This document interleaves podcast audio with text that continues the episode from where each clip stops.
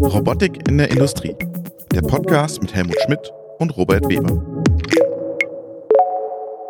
Hallo, liebe Zuhörerinnen und Zuhörer. Willkommen zu einer neuen Folge unseres Podcasts Robotik in der Industrie. Und ihr wisst, unser Partner des Robotik-Podcastes ist Keber Industrial Automation mit ihrer Robotiklösung Keymotion. Und das Besondere an dieser Robotiklösung ist, sie hat stets die richtige Performance. Wir sagen Dankeschön und jetzt geht's los. Eigentlich steht ja heute wieder das Robotikgeflüster mit dem Laden auf dem Programm. Das kommt auch gleich. Ja, ganz kurz warten. Aber letzte Woche war ja Hannover Messe und ich war auf der Hannover Messe und habe mich ein bisschen umgeschaut ähm, für die Robotik, aber auch für den Industrial AI Podcast, den ich mache. Und da ist mir ein Aussteller besonders aufgefallen, und zwar HPE. Jetzt werdet ihr denken, naja, HPE, was haben die denn mit Robotern zu tun? Die hatten aber einen super spannenden Use Case. Der ging so ein bisschen unter im riesen Messegedränge, weil die hatten da so einen kleinen ABB Yumi stehen und dann so ein Interface. Und alle haben sich gedacht, was, was machen die denn da? Und es geht bei dem Use Case von HPE und dem Yumi von ABB und Aleph Alpha um Large Language Models und Robotics. Und ich habe mit der Iveta Lorowska, Principal Data Scientist und Andy Longworth, Data Platform Lead HPE, gesprochen über das Projekt, ihren Yumi und ihr Large Language Model und Aleph Alpha. Also jetzt gibt es erst ein bisschen Wissensaufbau und danach gibt es wieder ein paar Gerüchte und Marktgeflüster mit Bladen. Dankeschön. Iveta, what do you what do you present at the Hannover Messe Trade Fair show concerning generative AI and robotics in special? Mm-hmm. We have a fine-tuned model coming from Aleph Alpha. The model is called Luminous, and we have fine-tuned it and trained it for the manufacturing-specific use case, where we are navigating the knowledge base of the robot with multi-modular, multilingual capabilities. So it supports video, images, um, uh, text and uh, several languages. In this case, we uh, show German and English. And we provide uh, factful, nice, summarized information based on the prompt request of the user. Can you describe the process, what the user has to do?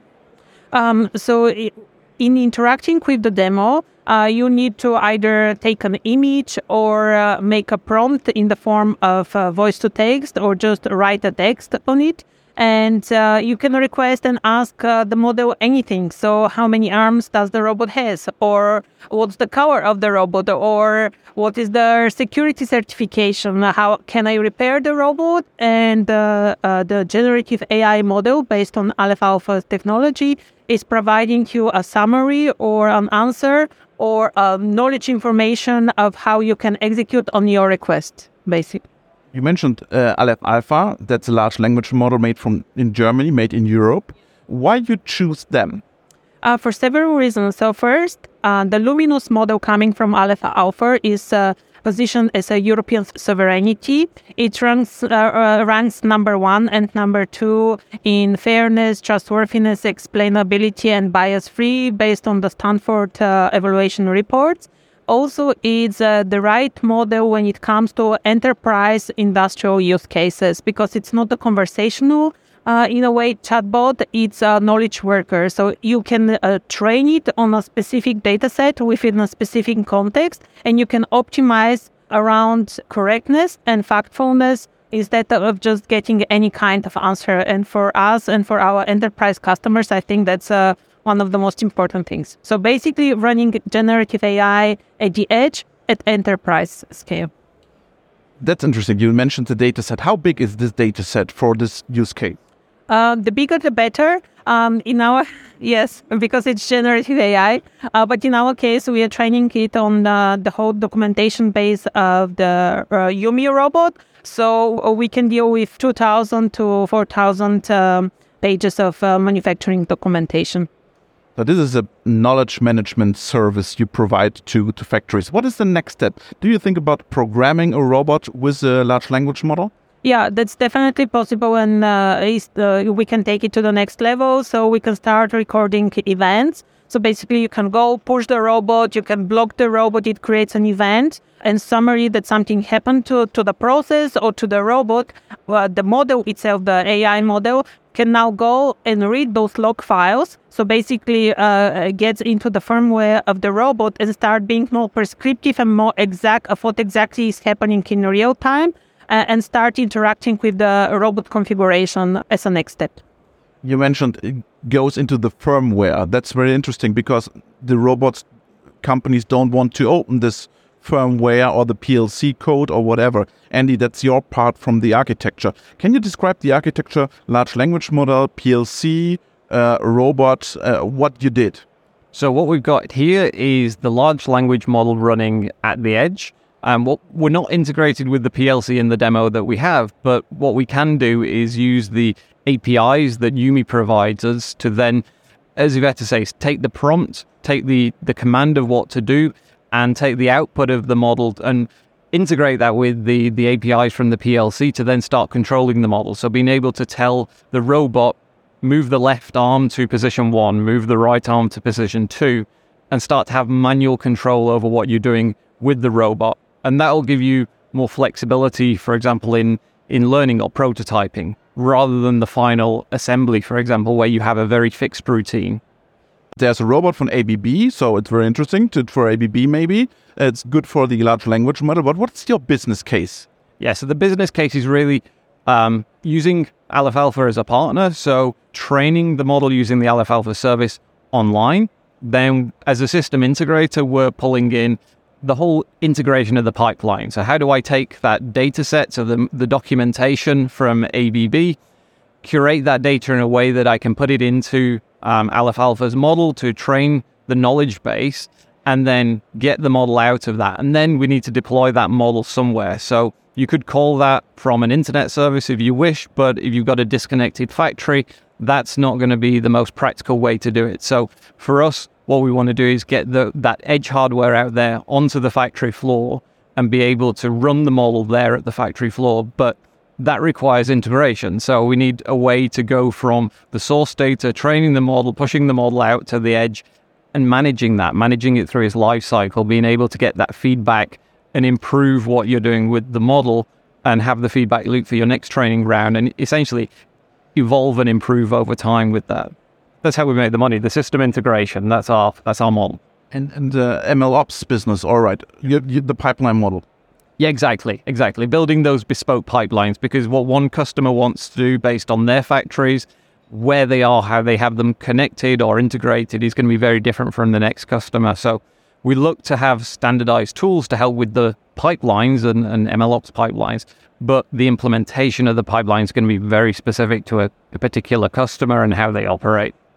When we talk with companies in the industrial sector, data security is a very important topic for them and now you train this big large language model is it important where the data goes to where at the end um, I think yes, and that's one of the biggest use cases for enterprise customers is how their data is treated and also how you're using this data to train generic models or any kind of models. And this is our also sweet spot to basically try to execute this at the edge. So not just uh, the training, the inference, and this shouldn't leave their factory or their plant or their specific data center. This is either a manufacturing plant if they have it locally or if this is the device. So the use cases, especially in generative AI now are trying to move closer and closer to the actual devices, production lines and sensors. And that's one of the, the important components when it comes to data security and, and data transfer. Also because it's very expensive to transfer all of this especially in the context of generative AI, when we know how big the data sets are.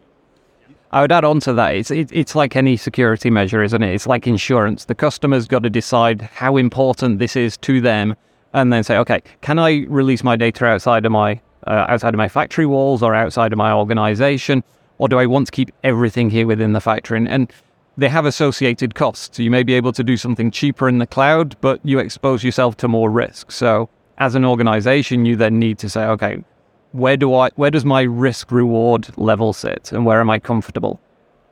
And I could just add that exactly following that argument.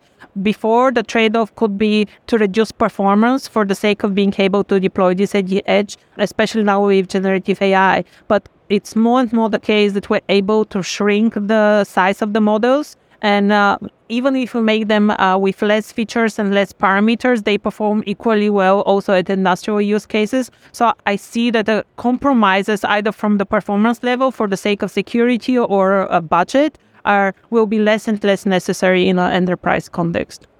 This shrinking is it a testing uh, how this model then performs? I, think yeah, it's a bit of an iterative game where you, you have to find the right the right balance or the right setup, but it's becoming more and more handleable with uh, uh, more powerful edge computing and better architecture. So that's why uh, Andy's uh, team and, and the job they do around data centric architecture is extremely cool because if you want to be able to run those kind of models efficiently and also solve a problem that's also solvable from business perspective, those kinds of solutions are key. It's not just the AI machine learning work on top of that. It's interesting because you, you speak about generative AI and not about large language models. When you look into the future, we talk take, talk about generative AI, maybe about DALI for engineers and uh, product development with generative AI. What what is in your horizon? So just the fact that if you hear the conversation between the top five or ten generative AI providers, and there is no clear agreement if this is artificial general intelligence or artificial narrow intelligence is already a bit scary because uh, we as a society also don't have a clear definition and we keep changing um, uh, changing the formulation of when it uh, o- overcomes human intelligence. So I think we're very, very close to generative intelligence. Um, models like uh, ChatGPT and Palm and uh, Llama and all of those are still considered narrow intelligence.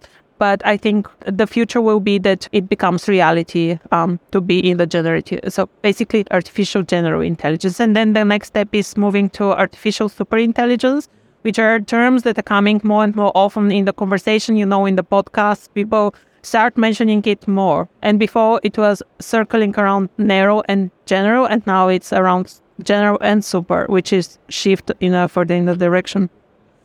I would add to that that as you were saying, it's about the business model as well. So bigger isn't always better. So you've got to balance that. What am I going to get? You know, there's the development of the large language models and how can they improve. But from the business point of view, from a manufacturing point of view, how does it in help me improve my business? And so we've got to balance against that and say, okay, you know, here is good enough for your manufacturing scenario. Here's good enough in your factory. Yes, the research might be able to do much, much more, but there are limits of what you're going to get on from your return on investment within the factory or within your industry use case. Do you also talk to the to the robots company for ABB for a special because you use this API? It's interesting for ABB too to pro- to provide this. Yeah, it's, it's definitely interesting from there. It's, it's a value add that they can add around their robot. So you could conceivably sell this as a, a service on top of what, you know, your, your maintenance of the robots along with that. So there's a win-win there for, for ABB and for us at HPE as well, yeah. Okay, thank you very much. Also steht ja heute wieder das Robotikgeflüster mit dem Mladen auf dem Programm. Hallo Mladen, grüß dich. Hi Robert. Wie geht's dir? Alles tipptopp soweit. Ich, äh, ja, hier in Ostwestfalen scheint zum Glück heute mal die Sonne. Von daher alles super. Ich dachte, in Ostwestfalen ist immer dunkel. Nein, nein, wir sind ja nicht irgendwie in UK, ne? Hier, okay. hier gibt's auch Sonnenschein. Es gibt auch den Spruch, äh, und Gott sagt, es wurde Licht, außer in Paderborn und Münster, da blieb es finster. ich glaube, man kann alles vor Münster davor reimen. Ich glaube, Münster ist das Problem, nicht, nee, nicht Paderborn. aus Münster, hör mal auf jetzt. Ja, so. ja, lass uns ein bisschen über das, über das Geflüster in der Branche sprechen. Was hast du mitgebracht? Ja, unterschiedliche Themen. Ich denke mal, wir haben gerade zuletzt wieder, oder auch das letzte Mal schon drüber gesprochen, unter vorgehaltener Hand sagt man, na ja, äh, die Zahlen stimmen nicht ganz so. Der März, wenn, wenn wir das uns anhören, war wohl auch wieder kein grandioser Monat für die Robotikindustrie. Äh, das haben wir mitgebracht gemacht und dann natürlich wieder vieles allerlei irgendwie aus der Startup-Welt und sonstige Themen.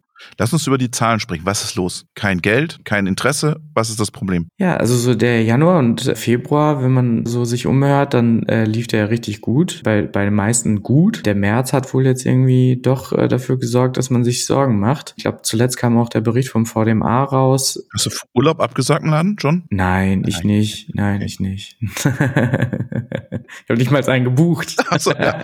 Besser nicht mehr jetzt, ne?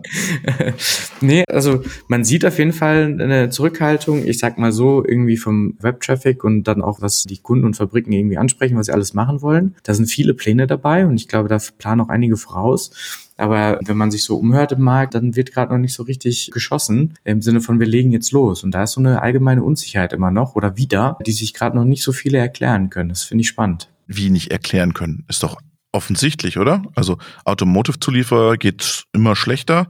Also ich könnte mir das schon erklären, woran es liegt. Ja gut, wenn man nur in der Automotive unterwegs ist, dann ja. Oder auch da ist die Kette natürlich hinten raus da. Aber wenn man, wenn man sich anschaut, wie viel Interesse eigentlich aus den anderen Industrien da ist und das auch schon seit dem letzten Jahr und dass dann da noch nicht so richtig viel bei rumkommt, das ist auf jeden Fall doch, oder ich, ich sag mal so, das Jahr hat ja ganz gut gestartet und die meisten haben erwartet, dass der Trend dann weiter nach oben geht, weil jetzt irgendwie viele Themen klarer wurden, mit welchen Unsicherheiten man zu tun hat. Vorher war es ja alles eine Unsicherheit, die du nicht bewerten konntest. Aber ich muss schon mal sagen, also jetzt mal so grundsätzlich, ne, die Resilienz unseres Systems oder unserer Volkswirtschaft ist schon extrem hoch, ne? Also du hattest Covid, du hattest Lieferketten, du hast Ukraine.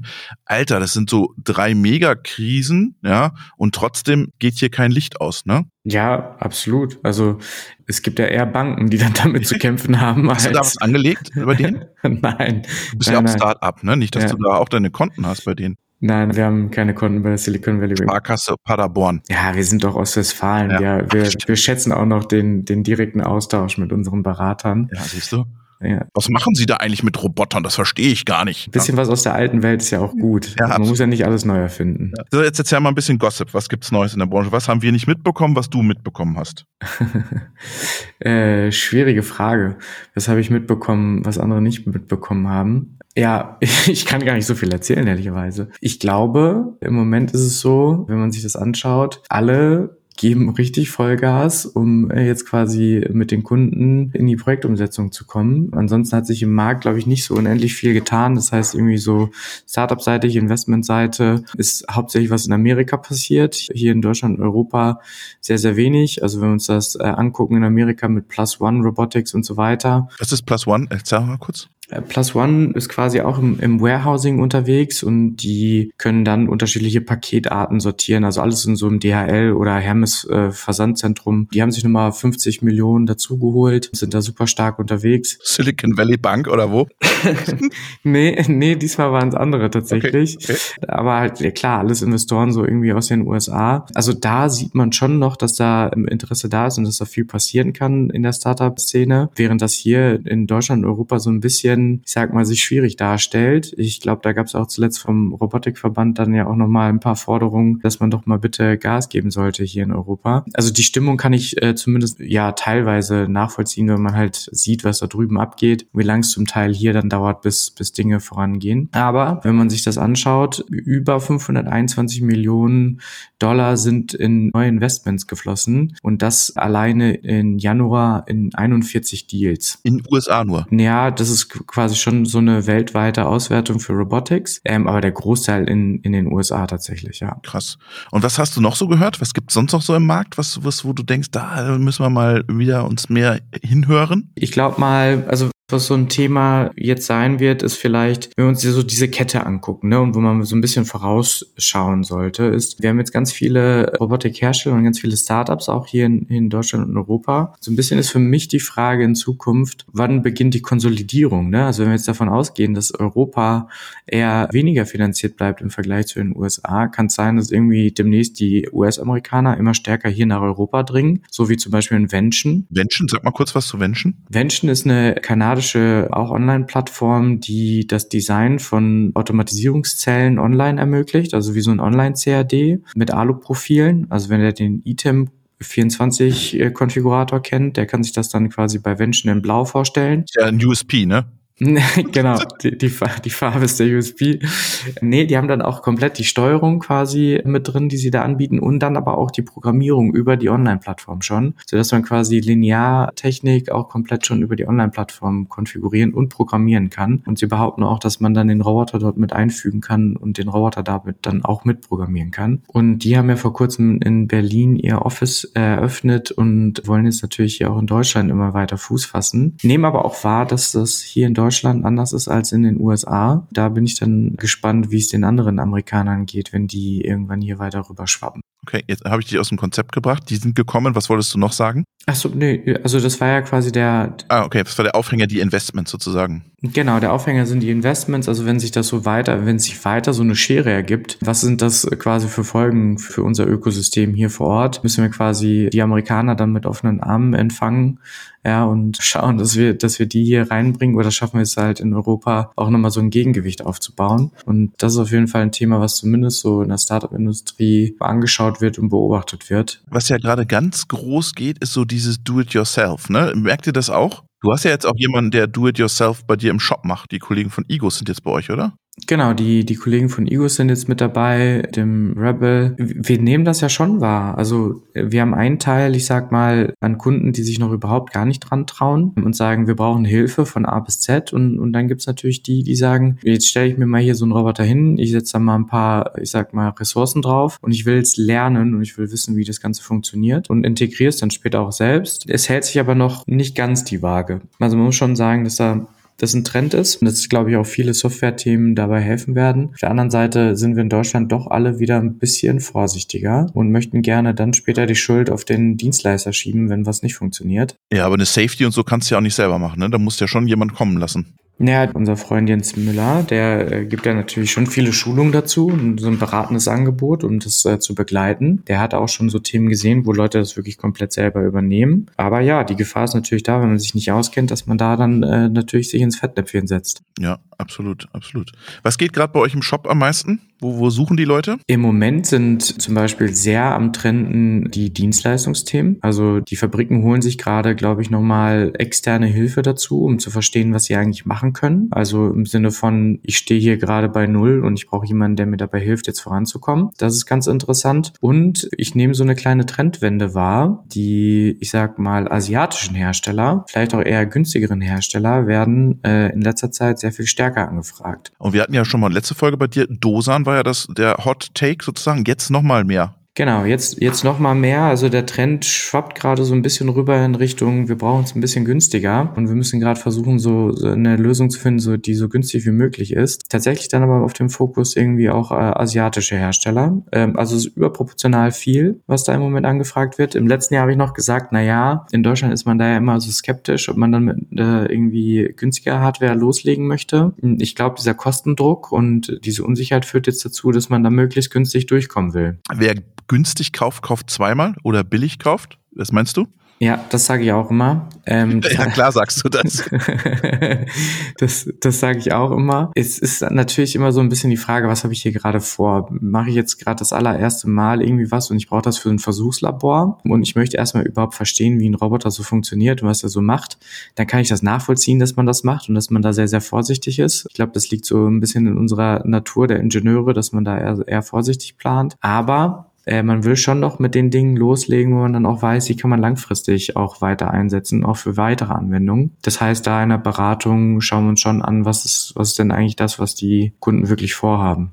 Und wenn du sagst, es wird mehr Dienstleistung angefragt, was suchen die dann? So, brauchen die dann eine Prozessplanung oder brauchen die wirklich eine Aufplanung für eine Robotikzelle? Was ist da der Pain? Ja, es ist wirklich so, dass man reinkommt und eine Prozessplanung machen muss. Also das kommt jetzt vermehrt vor, dass dann die Fabriken da stehen, also vor allem die kleineren, ne? Die dann sagen, hm, also ich kann mir vorstellen, dass ich einen Roboter brauche ähm, und ich habe hier irgendwie drei, vier Anwendungen, aber welche ist denn jetzt die beste, mit der ich starten sollte? Entschuldigung. Und bist ein bisschen angeschlagen, Laden, ne? Ja, ja. Hatten Bist du krank? Nee, jetzt mittlerweile wieder auf dem aufsteigenden Ast. Alles So viel super. Party gemacht. Letztes habe ich auch in deinem LinkedIn-Feed überall auf Events ausgezeichnet und so. Ja, da bleibt man natürlich nicht gesund. Ja, das, das erzählt ja derjenige, der seine Podcast-Aufnahmen vom Flughafen macht. Ja, Ähm, Flughafenluft ist die beste Luft. Ja, die wird gefiltert und alles. Ja. genau. Ähm, nee, alles super. Ich Okay. bin, ich bin wieder fit. Okay. Ähm, wo waren wir gerade stehen geblieben? Aufplanung, Prozessplanung, die Ja, kleinen. genau. Ja. Ja, ja, genau. Also äh, das ist schon, das ist schon erheblich äh, mehr geworden. Da haben wir ja auch dann mit dem Christian Wagner auch jemanden, der ein neues Angebot geschaffen hat bei uns auf der Plattform als Dienstleistung, wo jetzt zumindest sehr viele Klicks wahrnehmen und sehr viel Beobachtung. Ja, da freut sich der Christian. Viele Klicks findet er gut. ja, genau. Der, Muss ja nur noch Conversion Rate erhöhen. ja, das genau, das ist die Stellschraube immer. Ja, komm, hau noch mal einen raus. Gerüchte. Einen will ich noch hören von dir. Was für ein Gerücht hast du noch? Du bereitest dich doch auf die Sendung vor, da hast du ein Gerücht noch irgendwo. ja, Ja. es gibt, also, nee, da, da, da sollte ich aber nicht viel zu spezifisch werden. Ich glaube, Okay. das, das okay, wäre auch mach's, nicht mach's, in mach's Ordnung. eher so allgemein. Ja, ich mach's, mach's eher so allgemein. Also wir haben ja jetzt unterschiedliche Roboterhersteller, die auch zum Teil irgendwie aus Europa kommen, Deutschland, Europa. Und ich glaube, bei dem einen oder anderen ist so eine Finanzierungsrunde jetzt schon ein bisschen länger her. Ähm, und ist der Markt da nicht so unbedingt leicht. Und vielleicht auch so eine Gesellschafterstruktur nicht unbedingt einfach. Ich glaube, da passiert gerade so im Hintergrund noch relativ viel. Wir werden wahrscheinlich so in den nächsten ein, zwei Monaten die ein oder andere Ankündigung, glaube ich, doch nochmal wieder sehen im Markt, dass sich da bei, ich sag mal, Teilnehmern im Markt was ändern wird. Laden, ey, du bist ja echt so ein Insider. Wahnsinn. Insiderhandel. Ja, nach, nicht, nachher stehen die dann bei dir vor der Tür. vor der Tür und dann, äh, dann werden sie richtig böse auf mich. Also deswegen ist es Deutschland, Europa, es ist nicht nur äh, Deutschland, sondern wir sollten so ein bisschen weiter darüber hinaus gucken. Aber wie gesagt, das Umfeld ist halt nicht so leicht und ich glaube, jetzt, jetzt äh, entstehen auch viele Gespräche und da können, glaube ich, nochmal ganz coole Synergien entstehen und darauf wäre ich jetzt so in den nächsten Wochen gespannt. Mladen, vielen Dank und wir danken dir für deinen Gossip am Ende, den du uns noch ein bisschen mitgeteilt hast oder deine heißen Informationen. Schöne Grüße nach Ostwestfalen. Schöne Grüße zurück. Bis dann. Robotik in der Industrie. Der Podcast mit Helmut Schmidt und Robert Weber.